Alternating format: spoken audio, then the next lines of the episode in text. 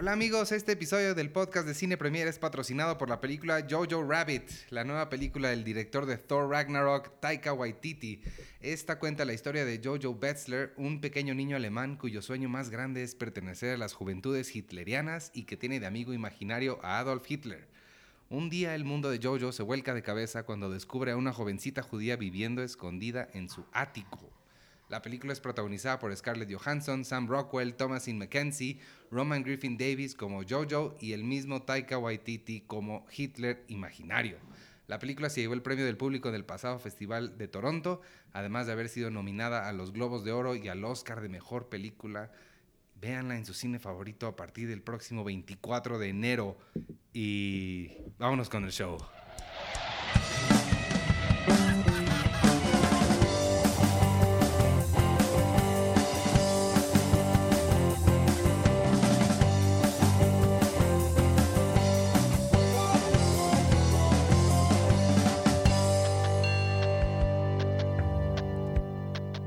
Al podcast de No Tome el Nombre, para variar y no perder la costumbre. Sergio, buenos ¿Cuál? días. ¿Cómo estás? Muy bien, muy bien. Qué bueno. Yo soy Iván Morales. En cualquier momento les digo el número del podcast. Ah, sí. 212. 12. Bienvenidos al podcast de Cine Premier número 212. Yo preparadísimo como siempre con los números. Es que ya llevamos 212, Sergio. 212. A ver cuál es la importancia de los números 212. Es como palíndrome, ¿no? O sea, sí, pero además es el código de área de Nueva York. Ah, si en tu teléfono alguna vez ves 212, te están hablando de Nueva York. mm. ¿Cómo estás? Bien, bien aquí. eh, te iba a decir, o sea... me- ¿Solitario so- porque no hay nadie más? Sí, no hay nadie más. O sea, nos, nos abandonaron porque cada quien está en una misión importante. En una misión importante y este... Sí, ¿verdad? Porque todos están fuera en lugares em- emocionantes e interesantes. Pues creo. O sea, algunos no tanto. si su casa es emocionante, pues sí están en un lugar emocionante. Tenía la esperanza de que viniera Susana, pero se me acordó que hoy es el día que hace home office. Ajá. Entonces tampoco. Toño, uno de nuestros redactores, tampoco quiso. Dice que se siente nervioso en el micrófono. Ajá, que todavía no se siente... A ti siempre te gusta el radio, ¿verdad? Porque Sí. también, como yo hacías un radio universitaria. Sí, hacía radio universitaria y pues ya no, no tengo tanta bronca. Yo les he dicho muchas veces que yo hacía radio universitaria con Javier Risco, el gran Javier Risco Ah, de Javier Risco. WFM. ¿WFM todavía se llama WFM? No, es W Radio. Yo nada más lo tengo silenciado. Es que no, no me gusta. ¿Por qué? No sé. O sea, una vez leí que ah, es el gordito de los memes. y sí, creo que, o sea, se la pasa poniendo memes y noticias y demás. Y yo dije, no. Sí, si lo sigues en Twitter, sí es mucho de eso. Ajá. Sí, dije, no, bye. Pero estamos solos hoy. Tenemos que tener una discusión muy seria sobre los estrenos de la semana. ¿Viste algo interesante esta semana? Oye, Eh. no, espérate. Este, tú que llevas el sitio y sabes todo de eso, no he tenido chance de meterme a leer bien. Necesito saber todo lo que sepas del documental de Taylor Swift. Ah, bueno, Estoy nada muy más pues, se va a emocionado. estrenar en Netflix después de un par de días después de Sundance, porque se estrena primero en Sundance. Ajá. Y ya después como... Es de su vida, es como Part of Me, el de Katy Perry. Ajá. Wow. Ya. Me, me- me gusta Taylor Swift. A es que leí tanto. algo de que se había pronunciado en contra de Trump o, o ya no quiso, o se había arrepentido de hacerlo, o se había arrepentido de no hacerlo. Pero ella no era, era, no había votado por Trump. No, en serio no, no, sé. creo. ¿Y quién se sabe que ha votado por Trump? Además de Clint Eastwood. Clint Eastwood y... Hay otro. Sí hay otro. Ah, este... No, no. Ay. Gene Hackman. Alguien así, alguien como ya no muy relevante. Chris Pratt. No, no, No, es también, ¿no? No, o sea, no sé, pero no creo. No creo que nadie joven. ¿Quién sabe? Pues, o sea, si ganó. Pues sí. No, o sea, de los de Hollywood, porque hay alguien famoso, pero. Ah, bueno, Kenny, ¿no? Kenny West. Ah, bueno, Kanye West, sí. Ay, no, Dios mío. Ajá. No voten por Trump, amigos que son ciudadanos americanos. este. Esta semana se estrena Jojo Rabbit, Las Pequeñas Mujeres, Cindy la Regia. Cindy la Regia y ya. Una ¿no? de terror. No recuerdo cuál es el nombre. Que Sebastián la caray. vio. Sebas, Sebas no vino tampoco. Ajá. ¿Qué nos- Algo- ¿Tú, tú viste todas, no has visto Jojo. No, no he visto yo. Pero no sé si tú quieras, ahorita que tienes fresco el- la memoria, eh, que viste en 4K Joker. Oye, sí, bueno, hay varias cosas de las que vengo preparado para hablar. Una es que sí, volví a ver, no, me compré ya el 4K de Joker y de Había una vez en Hollywood. Las dos las vi, las dos me gustaron más que la primera vez. No sé si modificaría mi lista de top 10 del año, Ujú. Pero sí vi una que la modificaba. Ah, Bombshell, el escándalo, Ah, ya. que hablaremos de ella yo creo la próxima semana. Creo sí, que creo se que se estrena. Este, esa creo que sí entraría en mi top 10. Pero no, este, sí, de Joker, pues hubo un montón de. O sea, me, me- me gustó mucho. En primera, sí. ay, lo mismo, cuando empieza, sí te da mucha lástima el chavo. O sea, sí Ujú. es como bien feo como lo tratan. Sobre todo lo del el letrerito, porque hay un momento más adelante en el metro en el que también lo bulean, y es cuando hace su primer asesinato Ah, sí. que digo, no que entienda yo a los bullies, pero veo de dónde viene la motivación de ellos para molestarlo, porque estaba tosiendo, digo, riéndose raro y, Y ellos, es- ellos que estaban molestando a y les interrumpió el acoso de la muchachita. Ajá. Pero cuando está ahí con su letrerito dándole vueltas, no está molestando a nadie, nada más vienen estos niños a golpearlos, sí, se me hace súper sí. feo. Lo que vi fueron un montón de referencias a Batman que no había notado. Bueno, en primera, la que, la que te dije que eso viene en los extras, viene un mapa increíble de la ciudad, que te das cuenta de realmente cuánto pues, detalle se le mete a las películas, ¿no? Porque esto nunca sale, pero Todd Phillips y todo su departamento de diseño y producción te- tienen un mapa de toda la ciudad, o sea, de cómo es. Es una ciudad construida a partir de islas, y entonces ellos, o sea, eh, tiene mucho sentido por qué lo hacen, porque pues así saben en, en qué área está sucediendo cada escena y las transiciones, es decir, cuando Joker se traslada de un lado a otro, ya saben por qué a veces va en camión, por qué a veces va en metro, por qué a veces se puede ir caminando, Ajá. porque tienen diseñado todo el sistema de, de transporte y todo. Y está bonito porque tiene una estación que se llama Snyder, hay un lugar que sea algo de Nolan también, hay una, creo que es Bahía, una Bahía Kane, o sea, obviamente Bob Kane. Entonces eso se me hizo bien bonito, que tienen como esas referencias. La otra que noté que tampoco había notado es cuando conoce al pequeño Bruce Wayne, antes de, antes de hablar con él, ¿te acuerdas que se quita, tiene una nariz falsa y se la quita y como que juega con él a distancia? Bruce está en un, pues, en un castillito de, de juegos Ujú. y está en el segundo piso de ese castillito y se baja en una... ¿cómo llama? un tubo como de en un bombero. tubo, ajá, tubo de bombero como en la serie de los 60. Ujú. Eso me gustó, está bien bonito.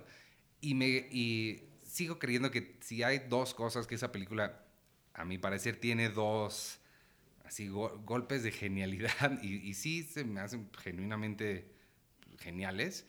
Uno es eh, cómo lo une con, o sea, el- el- la muerte de los papás de Bruce Wayne. Mm. O sea, que lo haya metido, se me hizo como tan Sí, perfecto. O sea, se me hizo de. O sea, no sé, como, como una, una, una de esas cosas que de verdad se sienten como, wow. O sea, Ajá. qué genialidad haberlo metido ahí. Y la otra, ya no me creo que es la otra. Oh. Pero había otra cosa. Ah, la risa. La, la explicación de la risa también se me hizo, o sea, genius. Sí, así, sí, sí. Las dos cosas. Este, y ya estaba, te digo, me gustó más que la primera vez. La verdad es que sí, sí la disfruté más. No la movería de, de su lugar en mi listado del año, porque también no es justo con las demás. Tendría que volver a ver las demás. Este, la semana que entra vamos a ver Uncut Gems otra vez. Entonces, bueno, tú no la has visto, pero yo ya la vi una vez. Esa quiero, este fin se estrena Jojo, la quiero volver a ver. No he visto Mujercitas.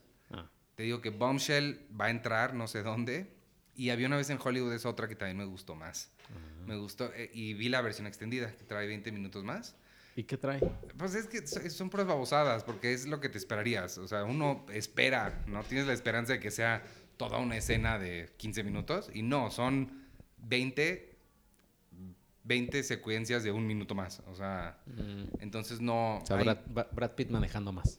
Exacto. Hay, sí, hay literal. Cuando llega Margot Robbie a Margot Robbie al cine a verse, antes de entrar, o sea, ella va caminando, ve la marquesina, sonríe y se cruza la calle. Esa parte en el corte normal no está. Cruza la calle a una librería y pide por un libro que Roman Polanski había dejado encargado. Que, que eso sí se ve. ¿Eso sí está en la película? Sí, yo vi la, la- o sea, la volví a ver con mis papás y eso vi. Ah, no, pues entonces, entonces de verdad ni cuenta me di, porque según yo esa era la más grande. Ajá. Entonces Sí, todo lo demás sí son nada más extendidas, o Mm. sea, poquitito más largas, entonces. No, entonces no, no, pero está padre. La disfruté más. Me sigue haciendo mucho ruido de la violencia del final, sobre todo porque el chavo Tex no recibe el mismo tratamiento que, que las muchachas. Se me hace como muy, no sé, como like too much. como que- Ajá, no tan, no tan parejo, pues. es que, eh, y es el mismo problema, o sea, repetí el problema que tuve la primera vez, y es que eh, eh, siento que es Brad Pitt o bueno, Cliff reaccionando a lo que ahora, 40 años después, sabemos que ellos iban a hacer. Es decir, si tú supieras que un güey o tres changos van a ir a asesinar a una embarazada, Sí, pues sí. sí te los agarras así a trancas, a- a- los acribillas así. Pero dentro de la realidad de Cliff, pues nada más eran unos güeyes que entraron a su casa, no saben ni para qué. Entonces, como que no veo por qué tenía que ser tan Bueno, violento. quizá lo, lo- lo- uno lo reconoció que era del rancho este, que, que cuando va al rancho pues sabe que como hay algo medio raro y pues Sí. así, y le poncharon la llanta y como que no estaba tan... Sí, pero siento ¿Sí? que, que te ponchan la llanta y te vean feo y la forma en que Y, se los y regresas es... también está bajo a, drogas terribles. Pues sí, no sé, se me hizo too much. Y lo del fuego también, como que toda esa parte... eh, pero sí está bien bonito cuando le abren las puertas del... Esa parte me gusta mucho. Sí, esa parte está muy bonita. Ah, ¿sabes cuál sí noté? Ah, es que ya no me acuerdo si fue, porque también vienen escenas borradas, en, como en los extras. Hay una... Hay un encuentro, al parecer, yo no me di cuenta en la película, pero al parecer Luke Perry y Timothy Olyphant son hermanos. Ah, sí supe, o sea, sí creo que hay una... yo- creo que yo también vi esa escena eh, eliminada en YouTube, creo que está. Ah, pues esa es la escena que vi que cuando llegan juntos y no sabían que eran hermanos y se dan cuenta que eran hermanos Ajá. en el show Lancer, pero nunca entendí bien de qué se trata. Pero eso está bonito. Hay más de la niña, que la niña es Ah, sí, increíble. la- Y este y me gustó que, bueno, esa es una nota, no tiene nada que ver con la 4K, pero que va a ser, chance hace la serie de Bounty Law. Ah, que sí, sí, a mí también me... me- está- estaría padre que la, que la hiciera. Se, se sabe algo, o sea que creo que no se sabe todavía nada, ¿no? ¿Por qué no Samuel L. Jackson estuvo en esta película? No, que O sea, yo... Y ni siquiera le han preguntado a Tarantino. Alguien le debe haber preguntado, a Samuel L. Jackson no le han preguntado. O sea, yo nada más cuando, cuando lo entrevisté por Glass, pero Ajá. te hablo de, fue noviembre del hace dos años. Sí, le pregunté, oye, ¿vas a estar en Once Upon a Time? Y creo que me dijo, no, o sea, pues, todavía no me ha llamado Quentin. ¿No salió que se empalmaba con Capitana Marvel? ¿O con algo? Como que medio me sonó ahorita. Pues no, porque creo que todavía no, no la filmaba, o sea, la, la estaba preparando y Capitana Marvel pues ya la había Ah, ya terminado. se había estado estrenado, claro. Ajá. Yo fui al set. ah, sí, es cierto. Pues no sé. O sea, sí, quién sabe, o sea, deberían de preguntarle. Sí, y hablando de Glass, yo no me acordaba, el otro día en, otro podcast que escuché, estaban hablando, no me acuerdo del final. Estaban diciendo que estaba muy buena, pero ninguno de ellos se acordaba del final. Y yo tampoco me acuerdo del final. Se- spoiler alert de Glass. Vamos a hablar tantito de spoilers de Glass. Brínquense cinco minutos. Que se Este, estrenó hace un año. ¿sí- ¿Se mueren los tres? Se muere, sí, se mueren los tres.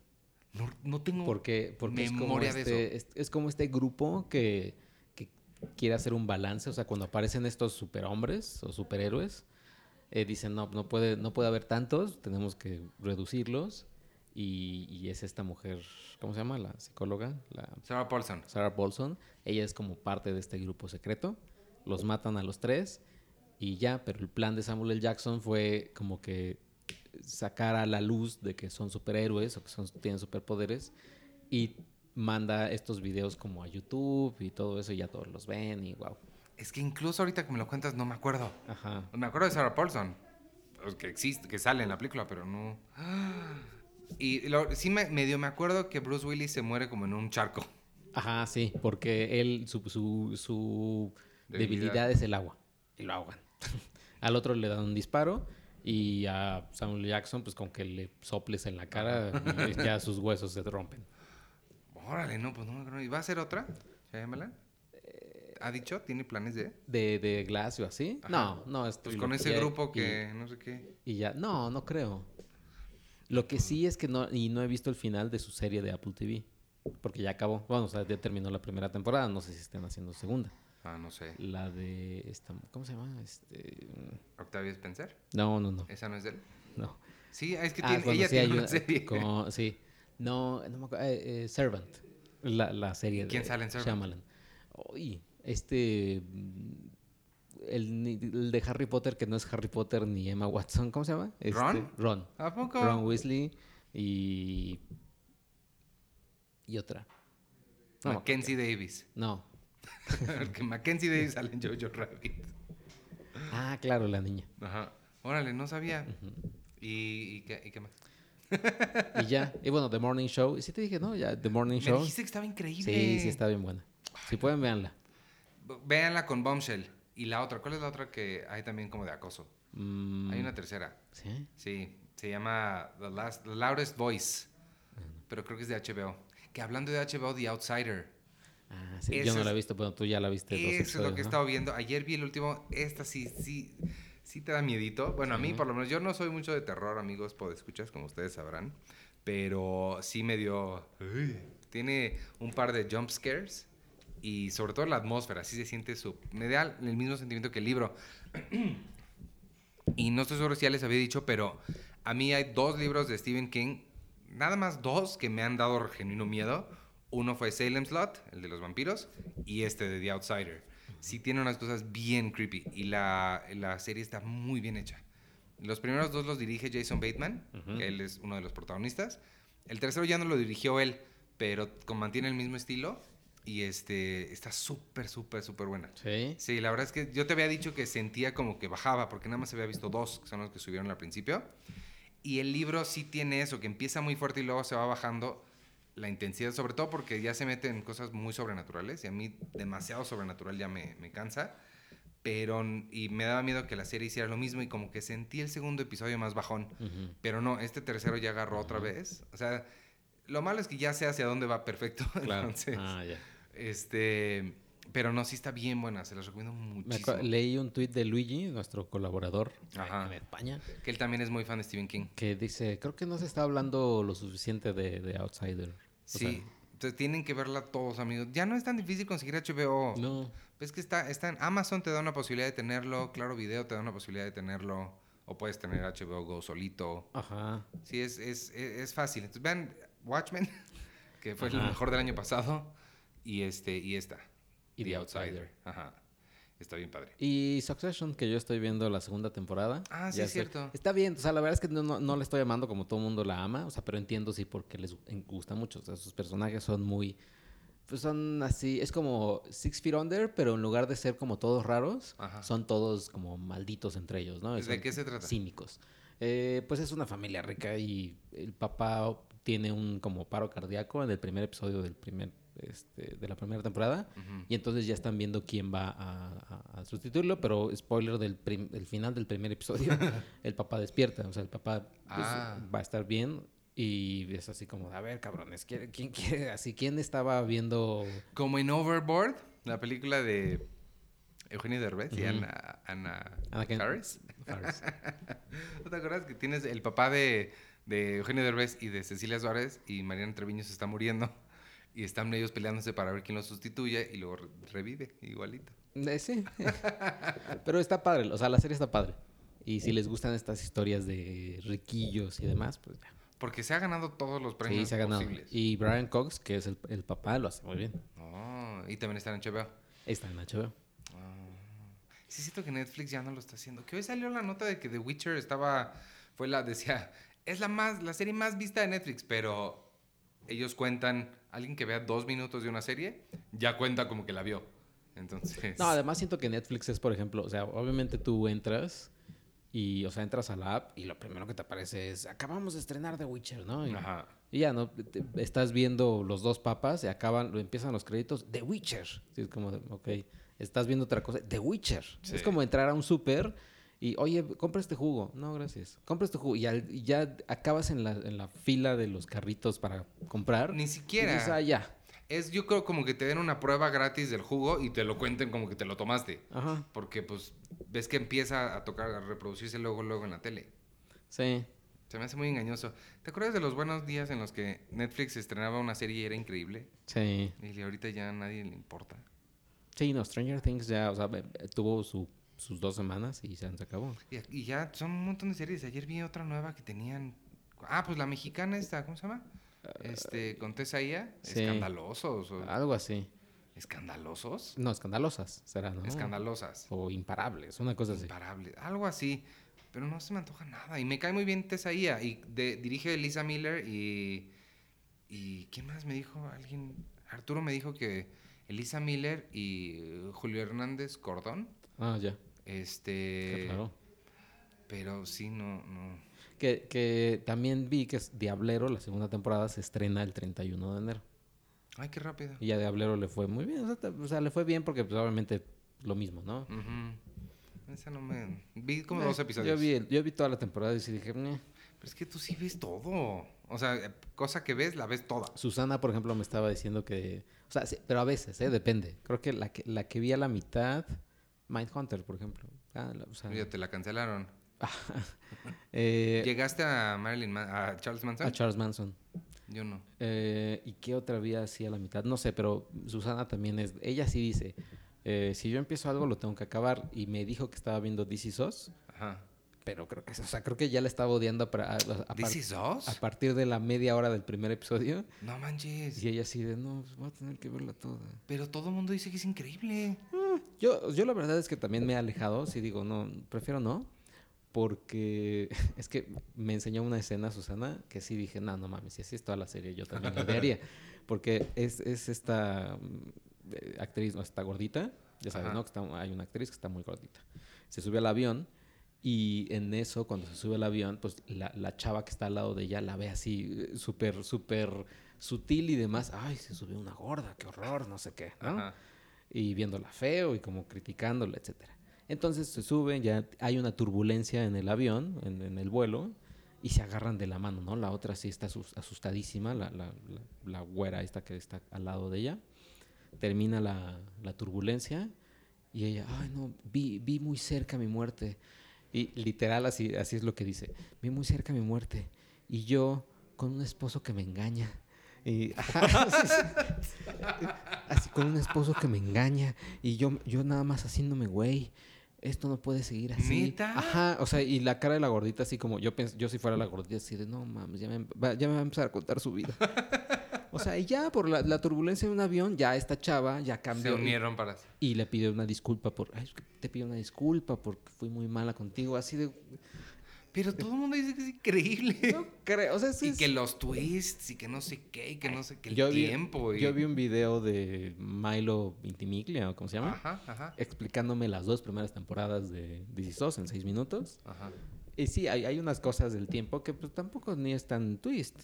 Que o yo sea, le- es como Westworld, ¿no? Me sonó que era como Westworld. Que estás viendo una cosa que crees que es en un momento y luego sucede que es en otro. Ajá, pero es ya. O sea, pero sí, porque es esta Mandy Moore y Milo Ventimiglia que son como en los 50, Ajá. 60. Adoptan estos tres niños, que esos tres niños son estos tres adultos. La gordita, el otro Ah, pero no es twist. Te lo dicen o desde sea, el principio. Yo le dije, yo, eh, le dije a Susana, oye, ¿en qué momento? Así como que no queriéndole soltar. Me dijo, nah, ya se sabe. O sea, me dijo, como a partir del segundo episodio se sabe. Ah, Pero eh, hay twist así de él ya no está, o sea, Milo Ventimiglia ya no está en el presente, digamos. ah, entonces no sabes qué pasó. Porque ya no está en el presente, ya. Ah. Pero sí, que es un dramón así, dramón, dramón. Pues no, ya no suena tan interesante. Sí, no, a mí ya, o sea, sí, no. Ok. Bueno, y de los estrenos de la semana, Eh, pues, ¿cuál? ¿de ¿Cuál qué quieres hablar? Mm, ¿Qué será bueno? Pues de Jojo. ¿De Jojo? ¿Quieres empezar con Jojo? ¿Tú no has visto Jojo Rabbit? No, sí, ya lo vi. Oh, ¿por qué creo que no has visto nada? No, ya vi Jojo y ya vi Mujercitas. Pues entonces hablemos de Jojo Rabbit. Sí. Eh, Está increíble, ¿no? ujú. ¿Te fascinó? Sí, Yo la vi en Toronto, entonces estoy ya hace cuatro o cinco meses que la vi, pero la recuerdo bien padre. Ujú. Sí, no, a mí me gustó. Lo que te decía también cuando la vi es que al principio pensé que iba a ser las aventuras del niño con Hitler. Ah, sí. Y sí dije, o sea, porque empieza y pues sí lo ve y todo y está en un campamento y Hitler, ay, sí, hagamos esto y van corriendo. Y yo dije, "Ah, si va a hacer esto va a estar como, "Ah, ah, cotorrón y ya. Pero cuando ya no aparece tanto él y, y Jojo empieza como, le, le sucede algo, no o sea, al, al principio le sucede algo que lo obliga a permanecer en su casa, ¿A, a Jojo? a Jojo, porque él no toma clases después. Ajá, sí. Eh, le sucede algo, entonces pues, se relaciona con su mamá, o sea, ve- vemos cómo, cómo es la relación de Jojo con su mamá. Y pues ya empiezan a, a- a sa- salir cosas bueno, que se ve en el trailer, ¿no? Eh, Descubre que hay No, una encuentra niña la, la niña sí es parte del... No es, no es spoiler. Se encuentra una niña judía escondida en su casa escondida en su casa. que su mamá es quien la había estado cuidando. Ajá. Entonces Jojo no sabe qué hacer. A mí lo que me gustó mucho es el Hitler que presentan. O sea, sí, sí, las críticas negativas que ha estado recibiendo la película es un poco en relación a que creen, o alguna gente ha creído que Taika Waititi quiere, como que si te burlas de Hitler le quitas su poder. y mucha gente está diciendo como que, pues no, o sea, aún burlándote de él, hizo las atrocidades que hizo. Yo no lo entiendo así, yo nada más se me hizo una forma muy, eh, muy bonita, muy enternecedora de presentar este miedo al otro, como presentar esta, esta visión cerrada de alguien que... Y, y- y no solo la visión cerrada, sino más bien cómo se vuelve una visión así cerrada, ¿no? Si tienes un niño a quien solo le han educado a pensar así, pues naturalmente va a crecer pensando así. Y el Hitler que él se imagina es un Hitler de un niño de 10 años, es el Hitler que pintaría a un niño de 10 años, que hace tonterías y hace las cosas que, que el niño se imagina que los adultos hacen. Pero poco a poco Jojo, a través de la relación de esta niña, va creciendo y, este, y aprendiendo, a, a- aprendiendo a vivir. Ajá. Ah. A mí me gustó mucho, me, me- me hizo reír mucho la película, me gustó mucho la música. Sí. Es de este muchacho, ¿no? Michael Giacchino. Y este y tiene varios covers. Bueno, no, solo me acuerdo Solo de uno. son dos. O sea, ¿Son, dos? David Bowie, Ajá, y yo el que me acuerdo es de los Beatles. El de los Empieza Beatles. con, con She Loves You, la versión alemana, alemán. que viene en la antología número uno. O sea, hay- o sea, son ellos, son Sí, ellos cantando en Son ellos calentando en Han alemán. canta- o sea, ¿en qué otros idiomas cantaron? Que yo solo me sé en, en alemán. En alemán. Sí, En español nunca cantaron. no creo, no me suena. Puede ser y no sé, pero que yo recuerde en alemán y es She Loves You y otra. Pero no me acuerdo Ujú. cuál es la otra. Pero She Loves You es la más famosa.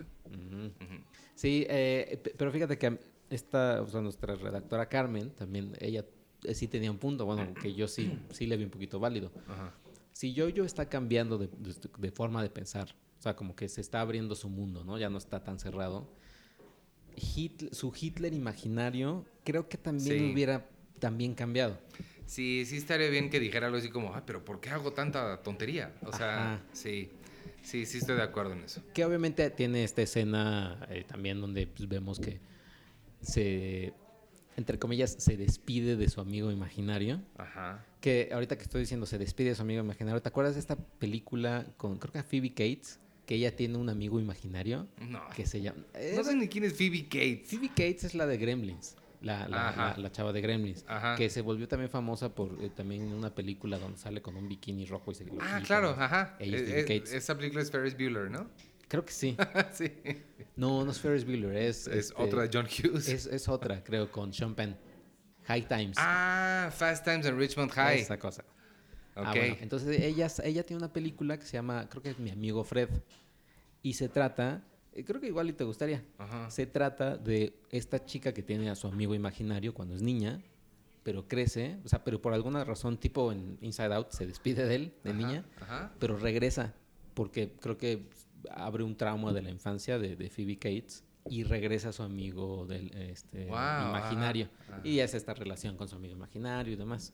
Pensé que me ibas a decir, ¿qué tal la película que acabo de escribir en mi cabeza? Tuvo un imaginario, un, un amigo imaginario, y cuando crece, conoce a, a esa persona, pero en la vida real. O sea, resulta que su amigo no era imaginario. Como, pues como Ruby Sparks. Ah, claro, como Ruby. Bueno, Ruby Sparks la estaba escribiendo.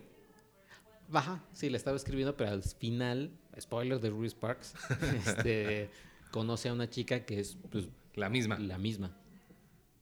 Ah, ya ves, todo está escrito, Sergio. ¿Ya para qué hacemos películas? Pero, no, pero sí, o sea, yo, yo sí, y obviamente hay una, hay una parte, pues, me acuerdo, Muy muy, dura. dura. Esta, esta también, eh, nuestra colaboradora Mabel, Ajá. eh, dice que va, que, imagínate, o sea, ella ha llevado a su, a su bebé, que, ¿cuántos años tiene? ¿Como cuatro años? Tres. Tres o cuatro, sí. Ajá, eh, que luego lo lleva al cine. Lo llevó a ver Jojo No, Rabbit. no, no. Que necesita, o sea, porque luego dicen, no, pues es que pues, lo lleva a ver eh, Spice in Disguise, Ajá. la de la paloma, Ajá. y Judy. que yo le dije, ¿fue a ver Judy? y ya, ¿no? Y ¿Cuándo se estrena Judy? No es esta semana, ¿verdad? eh, no. Ok. Así, no, y lo lleva a ver Judy. Yo, no, pues, está bien. y luego me preguntó, oye, ¿puedo ir, o sea, ¿puedo llevar a verlo yo, a, a ver Jojo Rabbit? Y yo, no. Hay dos No. escenas, o sea, hay dos escenas. Una es, si no les gusta, o sea, es rápido, si no les gusta, y esto pasa muy al principio, si no les gusta ver a un animal muerto, ahí matan a un conejo, Sí. pero es rápido. Y Pues es la razón de que le dan el apodo a Jojo de Jojo Rabbit. de Jojo Rabbit. Y hay otra escena como a la mitad de la película que no vamos a decir el spoiler Sí, ni nada, no. pero sí, sí te, sí te saca de onda. No, esa sí está bien fea, porque además viene muy divertido. Ajá. Y de repente sí es una cosa que dices, ay, ay, ay, ya se puso seria la cosa. Eso me gustó mucho, creo que hace un buen balance, o sea, tiene un muy buen manejo del tono, Taika Waititi, como que se va de lo, de lo completamente absurdo a cosas bien serias, bien fuertes, bien tristes, muy rápido y muy bien. Pero es también como una, car- una carta, un- una cachetada con guante blanco a Todd Phillips, que decía que ya no se puede hacer comedia. No. y, y Taika así de, así de, güey, yo hice una comedia sobre Hitler, o sea, Sí, vaya, sobre no. el nazismo en Alemania y demás. No, eso que dijo Todd Phillips es una tontería, o sea, como no se va a poder hacer comedia ahorita y las de Booksmart, hola, o sea, no, no, no.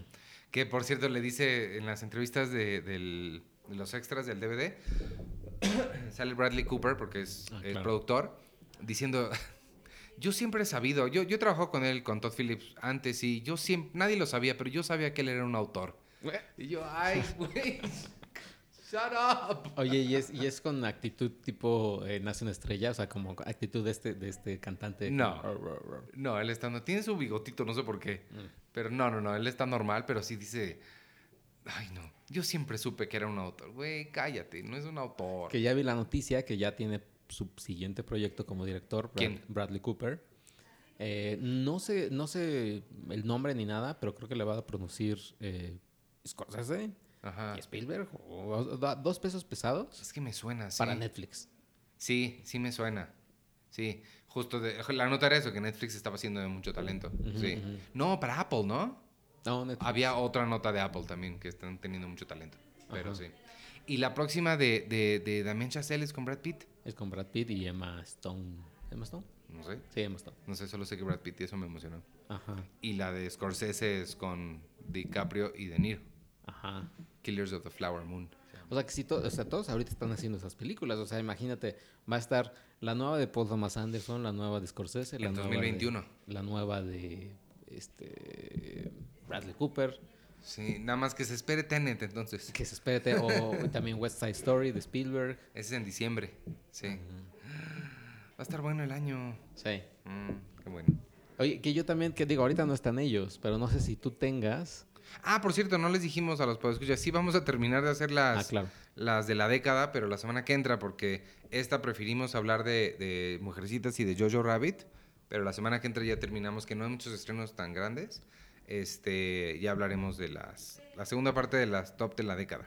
Y que ahora, no sé si, eh, o sea, eso venga para otro programa o no, pero rápidamente, o si, si tú tengas, aparte de Tenet, Ajá. así una que estés esperando mucho del 2020. ¿De este año? Híjole, no sé. Tendría que investigar. eh, porque no me acuerdo. Pero pues Tenet, o sea, Christopher Nolan creo que es. Sí, o sea, eh, o sea yo espero también eh, 007, tengo, Eh, tengo curiosidad. Top Gun también tengo curiosidad. La de, la de Fincher que se estrena Ah, este esa, año. Mank. También es de Netflix, por cierto. Ajá. Dunas, ta- también, que también- Dunas. que también la espero. Y ya. Pues acabamos de. En la, en la revista de enero viene las películas más esperadas del año. Ya, ya no me acuerdo qué tanto pusimos. Pero todas esas vienen. Venía Doolittle, oye. Yo tenía muchas ganas. Yo, o sea, peleé porque, por incluir a Doolittle en esa lista. Porque yo le tenía muchas ganas. Es una historia bien padre. O sea, la, la, yo me la imaginaba con Piratas del Caribe. O sea, divertida, emocionante, para toda la familia. Y ya la fui a ver. Es, está, pero... Pero quién es el director, ¿no? También. Sí, el director es, es este. Iba a decir Joe Carnahan, no sé por qué. Se llama Steven Gagan. Steven Gagan es el director de Syriana Ujú. y escritor de Traffic y de películas así serias. Y de repente hace Doolittle y sí, o sea, una de las críticas que leí decía justo eso, que quizás el director de verdad no, no tenía idea de cómo llevar una película infantil. No es Gore Verbinski, que lo hace increíble haciendo The Ring y Piratas del Caribe. O no es. ¿Quién ¿O hizo? Rango? ¿Quién hizo Jack? La de Robin Williams. Francis Ford Coppola. Francis Ford Coppola. Sí, no, no, no, no, es una cosa. Sí, creo que Robert Downey Jr. lo hace muy bien. Hizo, tomó una decisión buena de no volver a ser Tony Stark, Pero lo que hizo en su lugar está rarísimo. Oh. Y no, no, no vale nada, nada la pena la película. Se será el 31, ya hablaremos. O bueno, voy a repetir esto después, Ajá. pero, Pero me acordé ahorita porque la tenía en las más esperadas del año y no, no, nada padre. Pero yo creo que Mank, David Fincher siempre es Sí. como garantía. Lo que no sabía es, ¿sabías que el director de fotografía de Uncut Gems es el director de fotografía de Seven? Ajá. Ah, creo que había más o menos, creo que tenía ahí por ahí, ajá. Órale, yo pensé que eran puros chavos de ellos, de los Safdie, de sus amigos, pero Sí. no es por... Yo vi una entrevista que creo que yo también habría hecho lo mismo que los Abdi, eh, de Uncut Gems, creo que decían, sí era de Uncut Gems, donde decían, bueno, nosotros nos rodeamos con varias personas de, pues, del gremio y demás, eh, y estaba este hombre que se llama Brian no sé qué, eh, asistente de audio, de micrófono, de no sé qué, pero vimos, estábamos pasando, estábamos recorriendo Nueva York en, eh, por debajo del túnel, o sea, para atravesar no sé dónde, y entonces nos dice, sí, ay, mira el túnel. Yo me acuerdo que hizo una película aquí con Stallone. Que ellos se voltearon así de, ¿hiciste Daylight? y que se pusieron a preguntarle cosas de Daylight.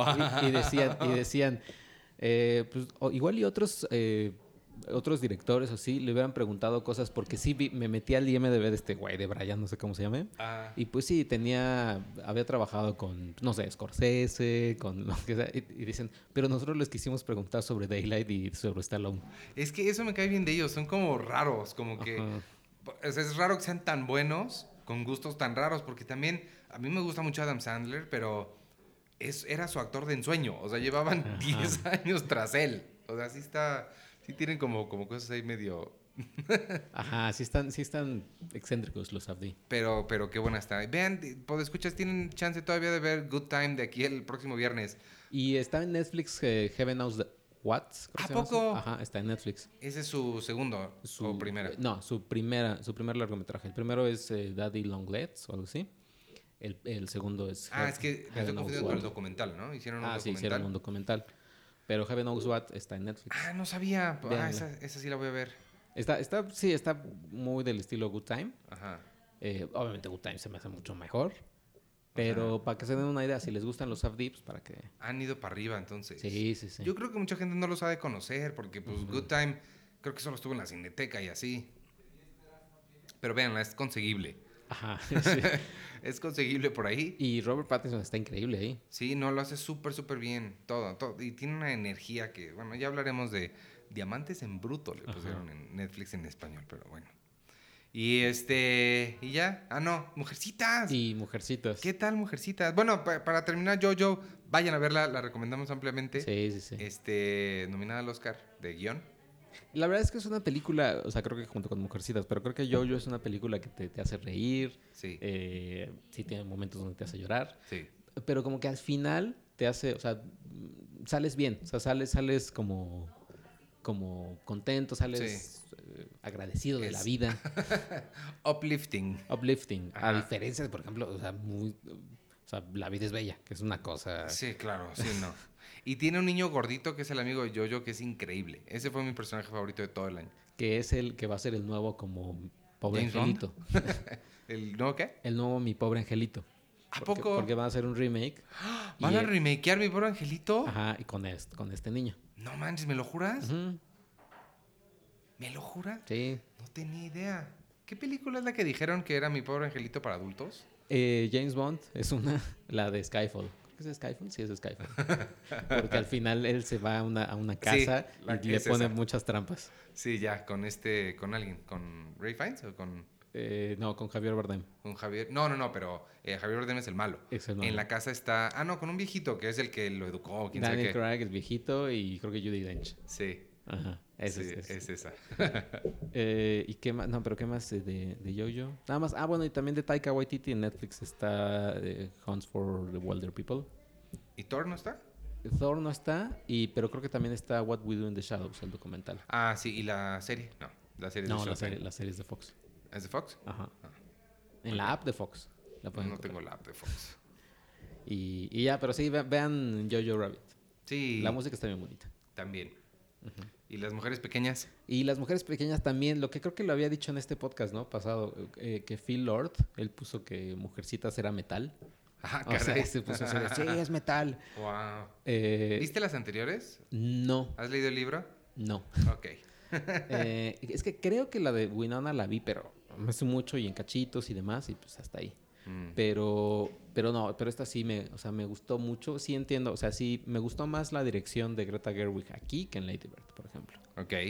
Em, y la verdad es que es una película también como que, como que te abraza demasiado. O sea, como que, como que es como si está todo frío en la calle y llegas hacia tu casa y todo está calientito y, y- y Wow. te recibe así, te reciben con un chocolate y con, y con ya sea con tu platillo favorito, pizza o postre o lo que sea. Qué bonita analogía. Y, y ya nada más te pones a ver mujercitas. Sí, la verdad es Wow. que está muy padre.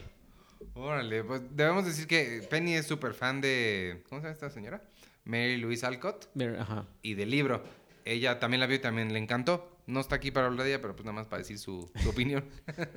Ajá, pero la verdad es que sí, y lo que he leído de los comentarios de muchas personas es que es ese, o sea, es que, que es una película como que sí, como que te abraza, como que Sí. uplifting, pero, pero no así de, de como muy cínica, ¿no? De, ay, mira, te vamos a hacer sentir bien, venga, todo es maravilloso, ¿no? O sea, hay drama, Florence Pugh lo hace increíble. Sí, eso te iba a preguntar a las actuaciones. Emma, Emma Watson es la que sí de plano nomás. Es que ella sí nomás es no puede, sí. Y lo malo es que su personaje es la, la, la mujercita. La mujercita que, que ella quiere ser eh, maestra de actuación. Uy. Y dices, no, chava, no, pues pobres este, alumnos que vas a tener. Y también sale Meryl Streep. Meryl Streep, ella también, o sea, ella lo hace Pues, bien. Meryl Streep. Sí, como siempre. Eh, Laura Dern. eh, Órale, Laura Dern tuvo un buen año. eh, ajá. Laura Dern es la mamá de, de las niñas. Ajá.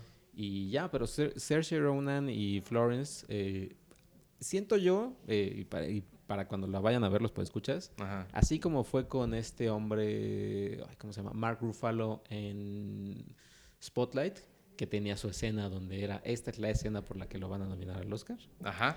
Eh, eh, Saoirse Ronan tiene una escena que es donde, que la verdad es que está padre la escena, do- donde ella habla, que dice que se, o sea, que dice, es que las mujeres podemos, o sea, somos inteligentes, podemos hacer lo que sea y demás. Eh, y me choca que siempre eh, se nos esté ligando con el amor. Pero eh, tiene una pausa y dice, pero me siento muy sola.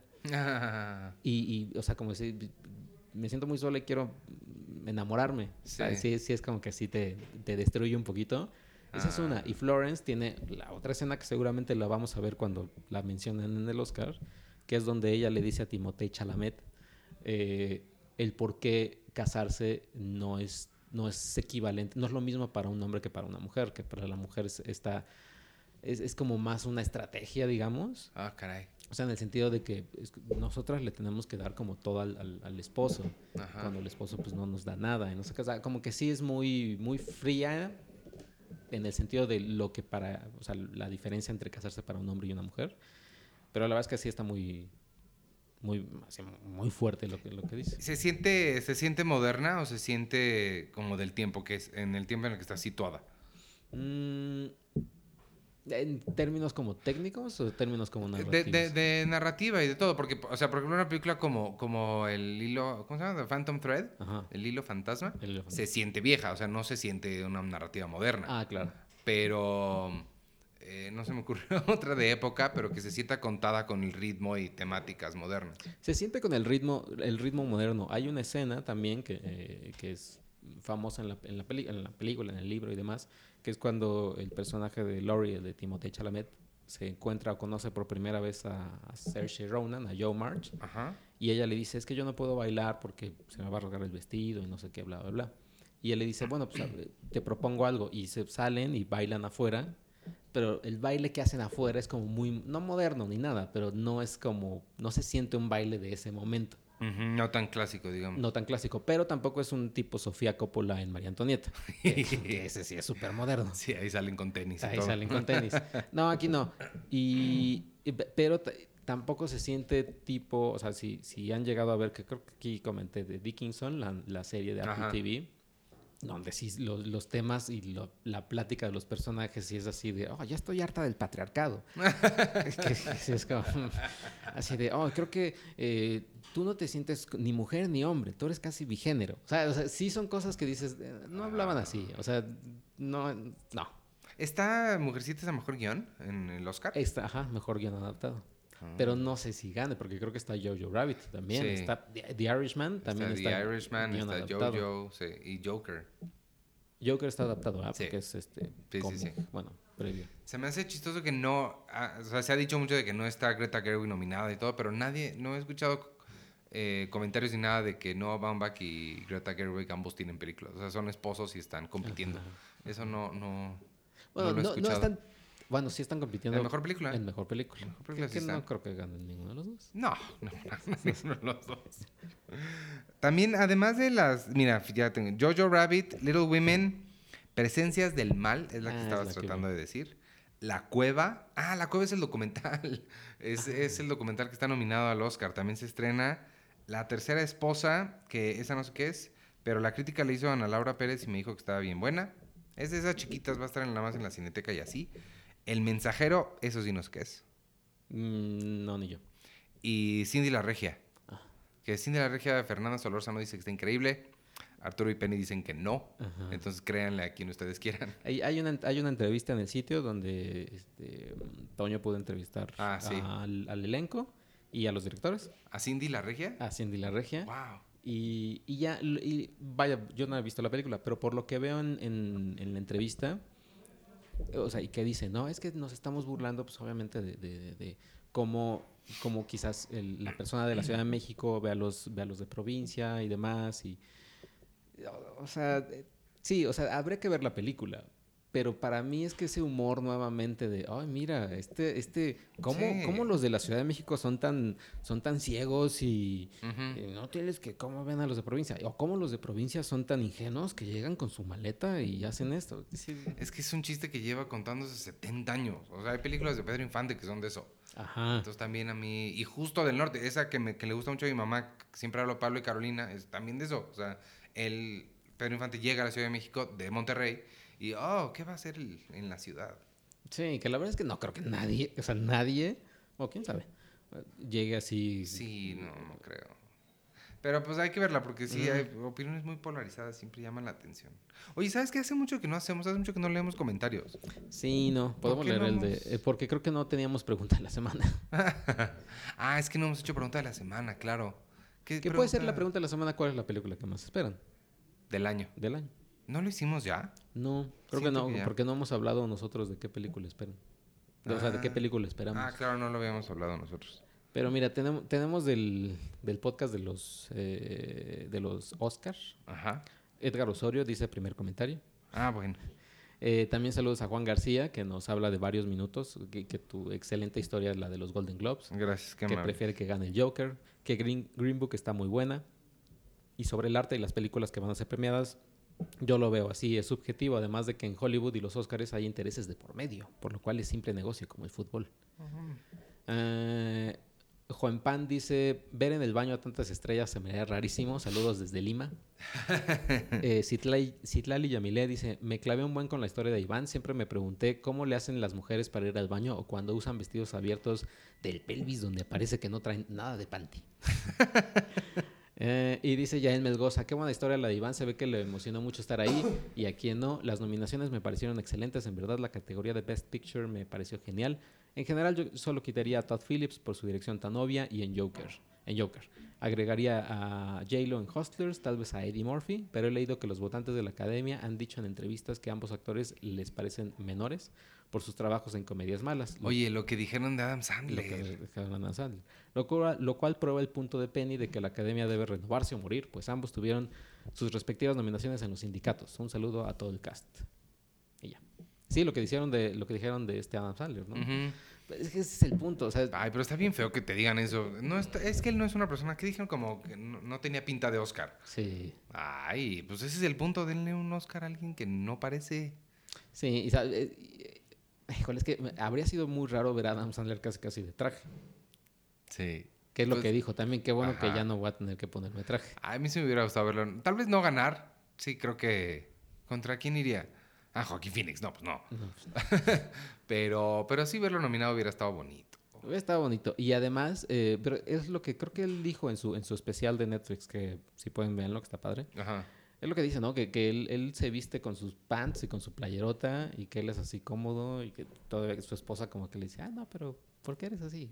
Y él, pues así me. me Él y gusta". Kevin Smith nomás no, no, no conocen los pantalones. Todo tiene que ser shorts y playeras enormes. Ajá. Este, yo estaba viendo los comentarios pasados, pero no, no, no había muchos. Creo que está eh, en el sitio cambiamos el- la forma en la que se pueden dejar los comentarios. Están un están escondidos, pero si le picas el botón aparecen y se supone que es más rápido, por eso lo cambiamos, porque se supone que reacciona todo más rápido. Pero vi un par de comentarios de que no los encontraban. Mm. Supongo que sí los encontraron porque comentaron, pero sí, tal vez hay que explorar eso porque si están muy escondidos, pues no, no, no, no está padre.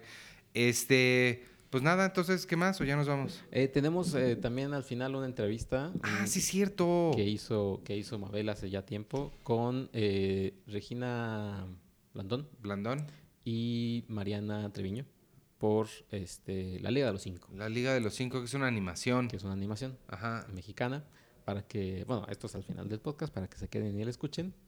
Y, y ya, pero te digo, la, la pregunta que sea, pues, la, ¿qué sí, película esperas? no? me late eso. ¿Qué película esperas más del año? Que no sea Tenet. Que no sea Tenet. Yo voy a decir la de, la de David Fincher. Voy a revisar la lista que publicamos en la revista para asegurarme, pero creo que sí, David Fincher eh, es difícil que... Sí, Solo que no, sí. Richard Linklater tuviera nueva, Y sobre todo David Fincher, pero verla en el cine. Sí, Netflix, eso es- sí, no. eso es lo único malo. Es que ya todo el mundo se está yendo a Netflix, hombre. Pero bueno, esa y este, y pues nada, pues vámonos entonces. Fue un episodio más corto, pero nada más somos dos, así que denos chance. Este, yo soy Iván Morales y me pueden seguir en arroba Iván Morales y en todas las redes sociales de Cine Premier, arroba Cine Premier con la E al final en Twitter, Instagram y en Facebook. Y escuchen, ¿qué me dijiste el otro día que escuchaba el soundtrack de Uncut. Gems? Ah, no, The Watchmen. The Watchmen, los En tres. Spotify. Dice Sergio que hay 26. No, hay tres de Watchmen, pero de Mandalorian creo que hay uno por episodio. Vale mucho la pena. Y vean Watchmen si no lo han visto. Sí. Y yo soy arroba checoche y pues nada. Sí, entonces nos digan qué, qué película esperan. Yo creo que sí, estoy entre, entre Tenet y Dune. Yo no he visto la original Dune. Yo tampoco y no, no sé si quiera verla. No, yo sí. Sí. Quiero leer el libro y verla. No creo que lea el libro, pero sí quiero Pero verla. Dune no es la de Jodorowsky. No, no, no. no. Eh, hay un documental que se llama eh, Jodorowsky's Dune, porque Jodorowsky iba a dirigir Dune. Ah. Entonces, este documental es sobre los planes que tenía él Ah, para hacerla, como el de Batman. ¿Te acuerdas que hay una película que se llama eh, Kevin Smith, The, Su- The Death of Superman Lives, una cosa Ah, así? creo que sí. que es un documental sobre la que iba a hacer Tim Burton con guion de Kevin Smith. Pues Claro. Entonces, esta es un documental sobre la película que nunca hizo Jodorowsky. Yo jamás vería algo de Jodorowsky Sí, no. nuevo. ya. Bueno, vámonos. Y ya. Adiós. Listo. Pues entonces, como va para el podcast, nomás si nos pudieras contar un poquito eh, quién es tu personaje en la Liga de los Cinco. Ajá, Vas, vas, cuando quieras. ajá.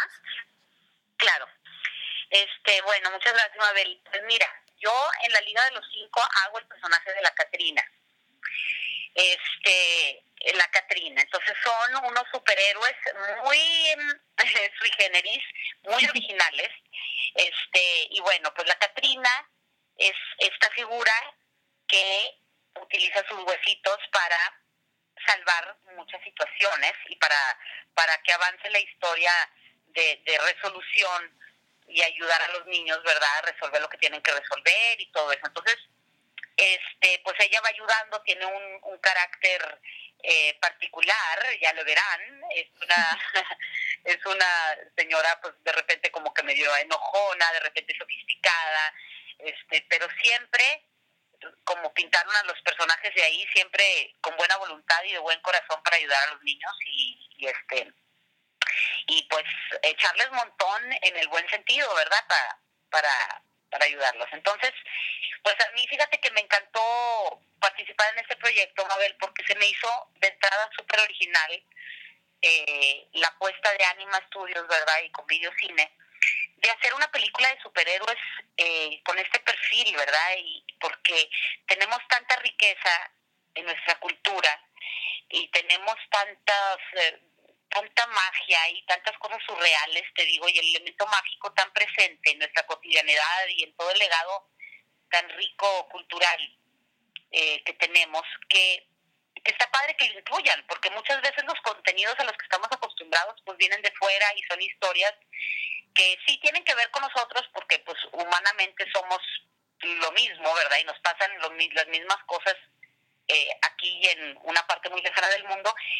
Este, son contenidos que vienen también cifrados pues desde otras culturas. Entonces que se retomen estos tesoros que tenemos y que los vuelvan a poner para que las generaciones de niños los vean y para los que no somos, también nos acordemos de lo que tenemos y, y revaloricemos eh, la maravilla que tenemos como cultura, ¿verdad? Entonces, eso me encantó de entrada cuando nos, invitaron, o sea, eh, pienso que eso pasa mucho, o sea, que no, ¿cómo te diré? Que no, pues que se nos olvida, se nos olvida a veces revalorizar lo que lo que tenemos y cuando sales te das cuenta como pasa con la comida que te vas y te empiezas a extrañar muchísimo la comida y que dices oye cómo se expresó el alma mexicana eh, eh, en, en, la comida verdad cómo cómo se expresó en esa forma creativa tan compleja y sofisticada y hermosa y a la vez simple y, alegre, ¿verdad? Y todo lo que es. Bueno, pues así también está en todas partes eso. Claro. Este, entonces, entonces eso pues me fascina que se esté retomando. Y además el nivel de la animación de Anima, la verdad que un aplauso. Yo cuando empecé a grabar, eh, fue pasando el tiempo, las horas, ¿verdad? Que estábamos haciendo las voces y yo veía pedazos de la película y te lo juro que me atacaba de la risa porque también es parte de nuestra cultura y también es parte de, de cómo estamos este codificados culturalmente, ¿verdad? Eso nos encanta, tenemos mucho sentido del humor y, y, nos reímos de ciertas cosas y la manera de hablar de los personajes está súper súper bien lograda. Entonces, eh, me fui encantando yo con la película. O sea, ya cuando terminé ya era yo fan, ya la quería ver.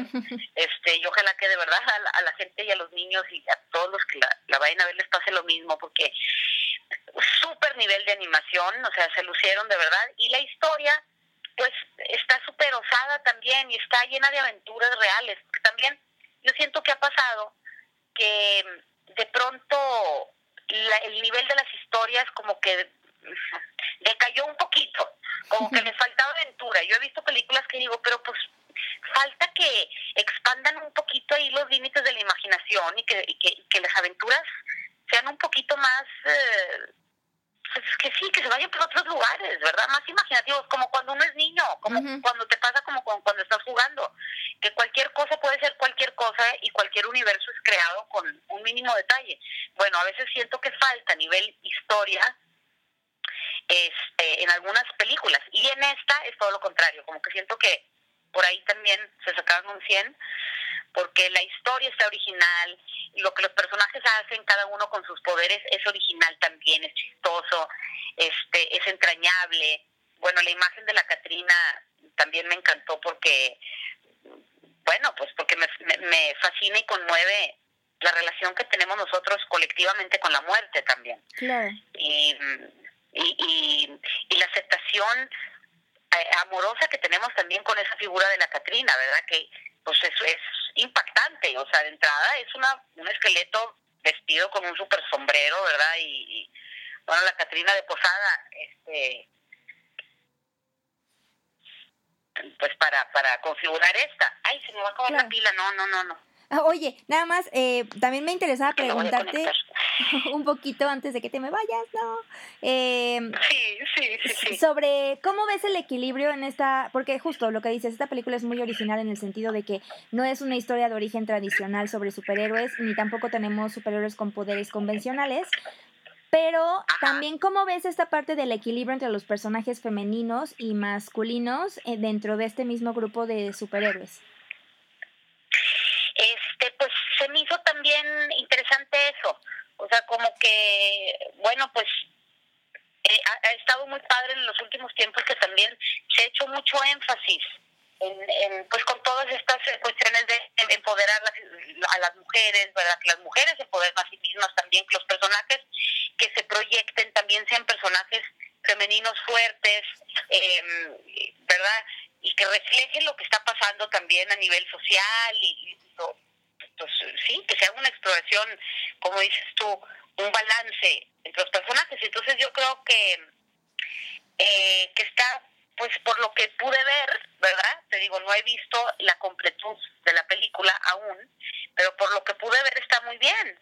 Y está padre. Eh, el personaje de Dolores me encantó, por lo que pude ver, el personaje de la Catrina, pues eh, también es una figura em, empoderada, femenina, increíblemente empoderada, ¿verdad? Y, y, tiene un lugar muy importante a nivel cultural y todo el mundo la, la adora. Entonces eso se me hace también increíble e interesante, ¿verdad? Con respecto a esto que dices tú. Ok, muchas gracias. Estoy buscando, estoy, estoy, buscando el cargadorcito porque no se me vaya a ir. No. Ay, Diosito Santos, que ando. Ay, mira, encontré ya uno, que es de mi mamá, pero lo voy a usar. pero, entonces sí, este con respecto a eso, ¿qué más, Mabel? Así coméntame. Yo, ah, bueno. Porque luego yo me no, no, no. Es que, te, también una de las cosas o de las disyuntivas dentro de la película es el debate al que se enfrenta Dolores, que es, bueno, más bien, ella quiere mostrar sus poderes y su hermano Chema los quiere mantener ocultos. En, esta, en este mundo en el que vivimos, ¿tú qué crees que es mejor? O sea, pregonar los poderes o no? O sea, pensando en el mundo actual en el que vivimos. Ándale, interesante. Ok.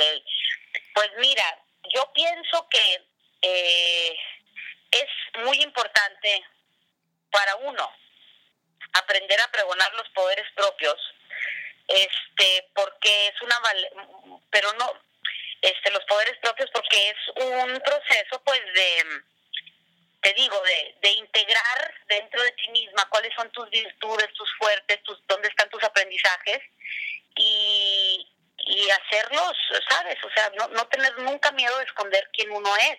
Claro. Y por, ¿me entiendes? Y en ese sentido, o sea, nunca tener miedo de esconder quién uno es, de esconder las características que te conforman, que te configuran, de mm, incluso, no, no incluso, sino de esconder lo que piensas y lo que sientes. Claro. De personaje, pues incluso con las mujeres, pues eso tomó mucho mucho tiempo, ¿verdad? Porque incluso en la literatura y todo, muchas veces los personajes femeninos los escribían hombres.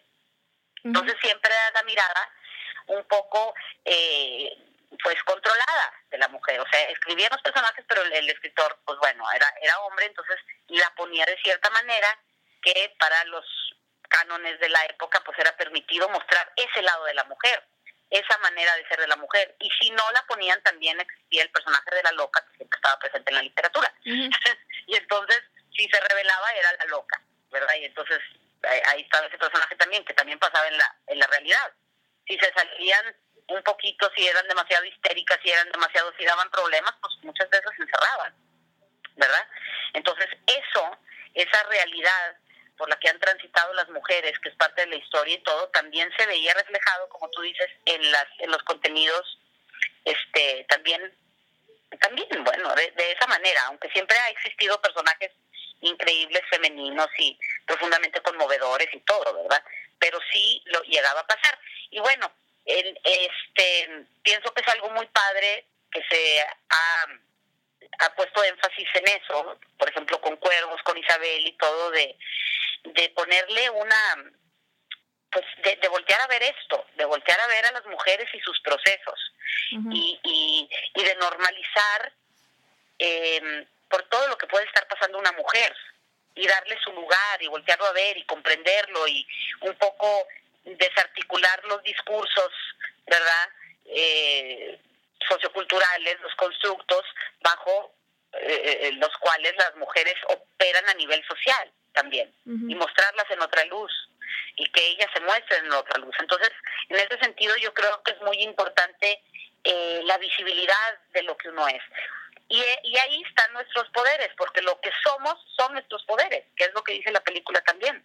Sí. Lo que nos hace nosotros mismos y nos hace eh, originales y sui generis y diferentes dentro de lo, lo igual que somos todos, es eh, pues lo que es nuestro fuerte, es lo que es nuestra esencia y eso siempre va a ser nuestro poder, nuestra esencia y, y siempre va a ser lo que nos hace poderosos, porque eh, es con lo que vamos a resolver y vivir nuestra vida. Claro. Y es lo que podemos aportar a los demás también. Entonces, en ese sentido, pues se me hace un mensaje increíble. Por otro lado, eh, también está interesante esta cuestión de no ocultar, pero también pienso a manera personal que también la idea del resguardo es importante.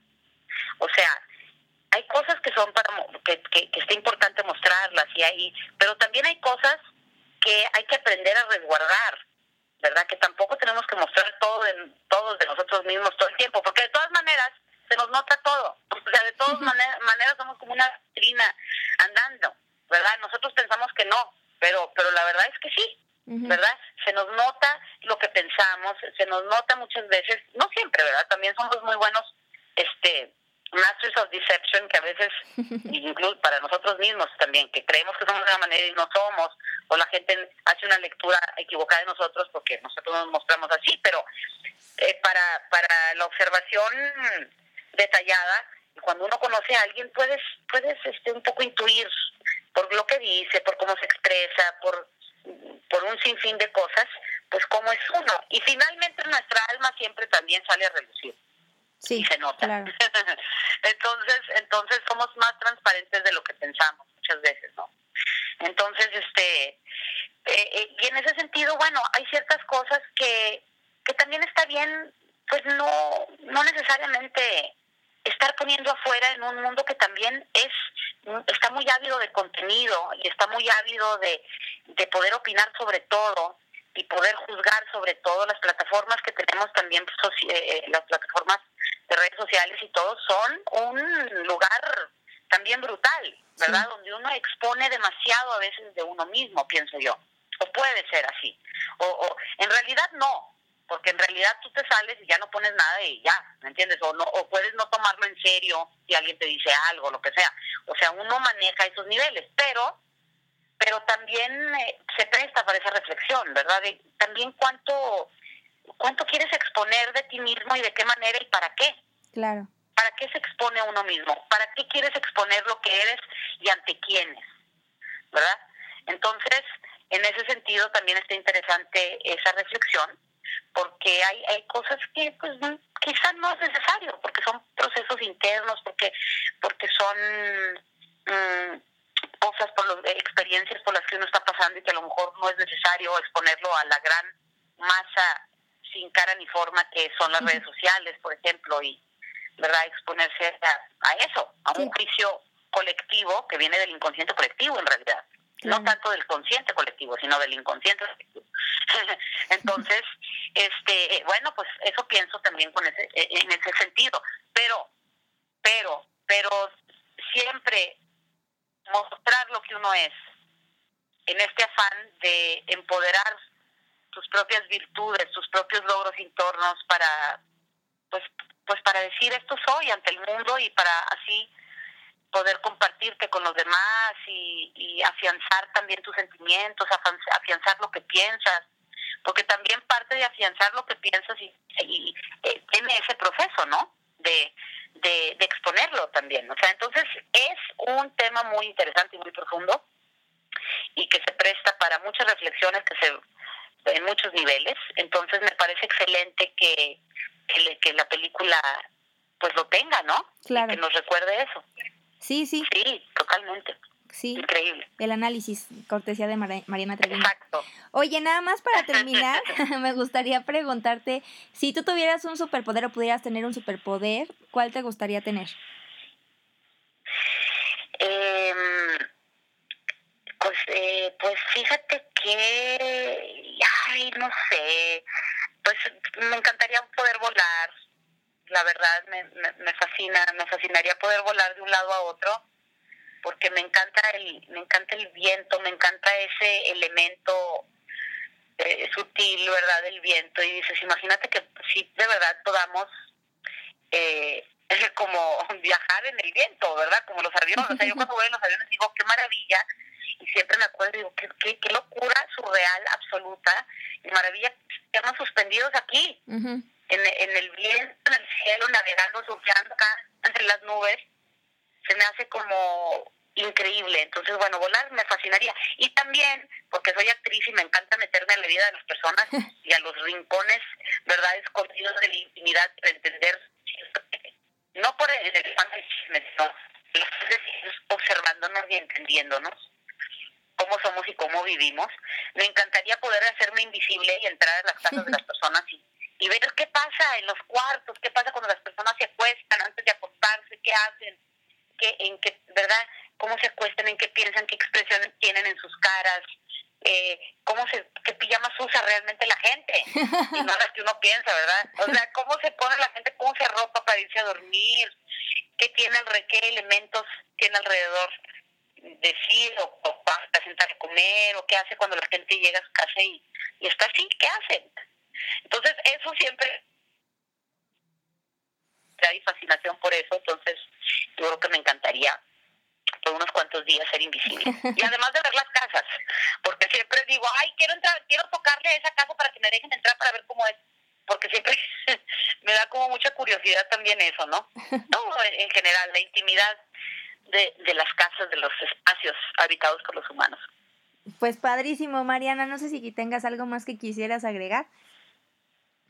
No, pues nada más eh, agradecerles, ¿verdad? Y invitar sí, a toda la gente que vea la Liga de los Cinco, que yo creo que se van a fascinar mm, por todo el trabajo excepcional que hicieron los animadores a nivel historia y todo.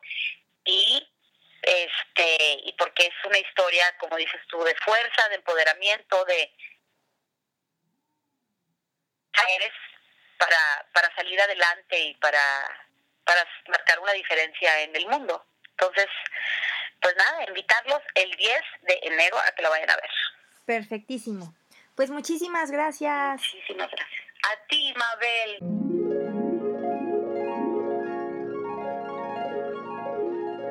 ¿Cómo estás, Mabel? Hola, muy bien. ¿Y tú?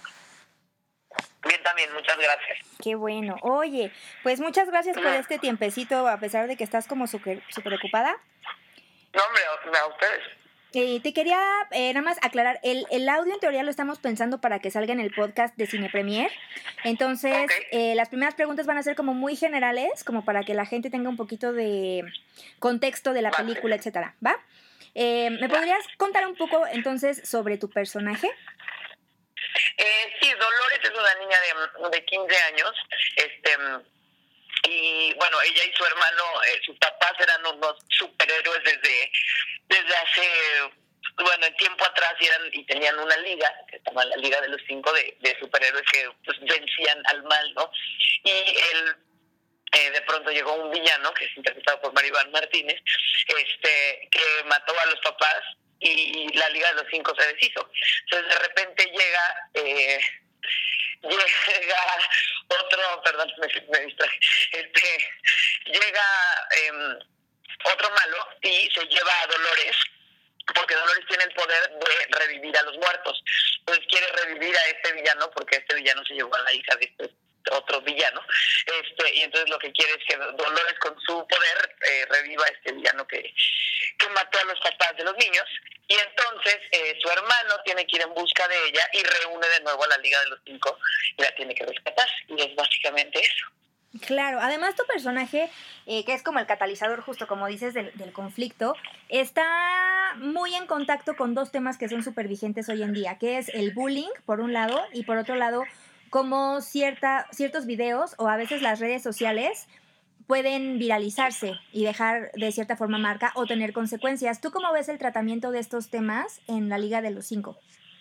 Está increíble porque siendo una película para, para niños, creo que es una forma inteligente de meterles este tema de, de cómo este, de cómo tener cuidado ¿no? sobre lo que posteamos, sobre cómo nos burlamos de alguien más por subir una historia o etcétera. Entonces, este pues sí, está, está padrísimo y sobre todo que habla de, de aceptarte como eres y, de, y que no importa que seas diferente, este, lo que importa es eh, pues, estar a gusto contigo, ¿no? Entonces, este, eso me parece increíble. Claro, además tu personaje también que la película presenta dos posturas en torno a ser superhéroe, ¿no? La de Chema, que él ah. quiere como esconder las cosas, y tú que eres como súper envalentonada y como que quiere ser totalmente auténtica. Eh, tú, como siendo Regina, ¿con cuál de las dos posturas te identificas más?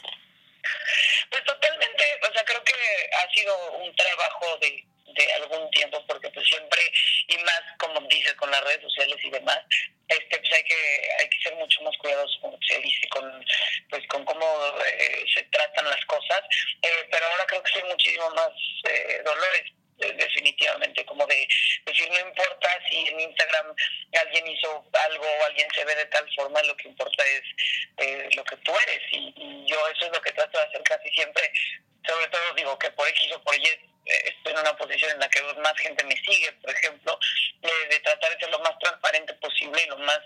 Eh, como fiel a, lo que creo posible y eso es lo que trato de, reflejar siempre. Entonces definitivamente el Dolores es más cercana a mí en este momento de mi vida.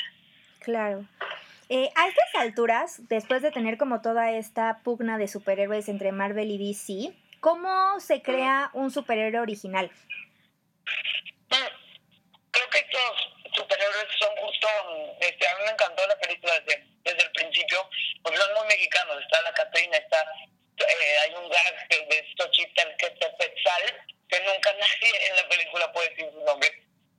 El poder de Chema es que eh, él enchila a la gente, o sea, de que con Chile, ¿entiendes? Entonces, este, eh, y él por eso le apena su, su poder, o sea, dice que es esto, y está un, un luchador este, y otro de nopal y demás. Entonces, este, pues, creo que es eso, es pensar en un poder que nadie ha tenido nunca y hacerlo y creo que esta película está bien bonita por eso. Sí que es extremadamente mexicana. Eh, no sé si ya tuviste oportunidad de verla, pero... No, es que hay parte, pero supongo que en el guion estás como muy familiarizada con este punto de, de exaltar visualmente muchos lugares icónicos eh, del país, bueno, más bien de la ciudad. Entonces, eh, ¿qué tan relevante consideras eh, justamente esto, hablando eh, en cuanto a tal vez ayudar o como mostrarle a los niños la importancia de sentirse orgullosos de dónde vienen?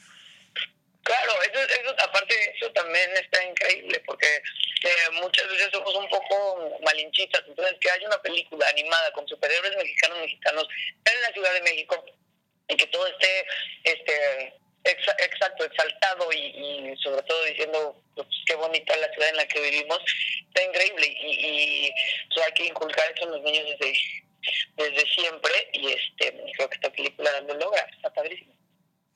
Oye, y em, lo que también está padre de la película es el tratamiento justo de personajes femeninos. Eh, estás tú, está por ejemplo también la, la Catrina de, de Mariana. Eh, y que siempre se les trata como muy a la par con respecto a los superhéroes, superhéroes masculinos. ¿Cómo ves este retrato? Eh, ¿Fue una de las causas que te hizo querer formar parte del proyecto? Sí, claro. O sea, te digo que yo leí el guion y me gustó eh, muchísimo y también el momento que estamos viviendo el país este, en torno a la violencia de género y a ya como somos vistas las mujeres de, de pronto, este pues es importante también inculcar eso a los niños, de, que somos iguales, que no hay diferencia y que la mujer también es, puede ser muy chingona. Oye, y si tú pudieras tener un superpoder, ¿cuál sería? Este, ay, no sé, siento que es un arma de doble filo. Supongo que supongo que volar como el 90% de la gente diría, porque eso como ser invisible creo que ya podrías abusar de ese poder y no sé si sería tan, tan, eh, ¿cómo se llama? Tan productivo, tan, eh, ¿cómo se dice? Tan positivo para, para ti a la larga. Ok, perfectísimo. Oye, y ahorita este es un proyecto animado em, que forma parte de uno de los estudios de animación obviamente más relevantes dentro del país. Pero tú cómo ves a la industria animada en general y qué tipo de historias te gustaría ver en animación mexicana futuro? Pues uh, contenido original, justo como lo, como lo hace Anima y contenido al que, se le nota el, el corazón, ¿no? Siempre me he podido muchísimo talento en, en todos los sectores y nada más es cuestión como de, voltearlo a ver y de que haya oportunidades. Entonces, eh, mientras sigan produciendo eh, contenido que, que, no hayamos visto y rico, de verdad no tenemos muchísimas historias a los mexicanos nos encanta contar historias.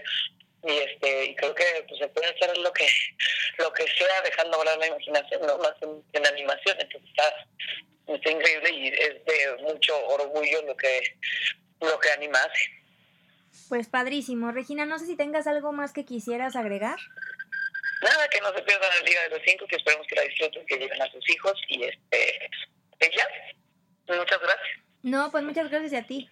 para que la veas. Te mando un beso. Igualmente. Besos. Bye.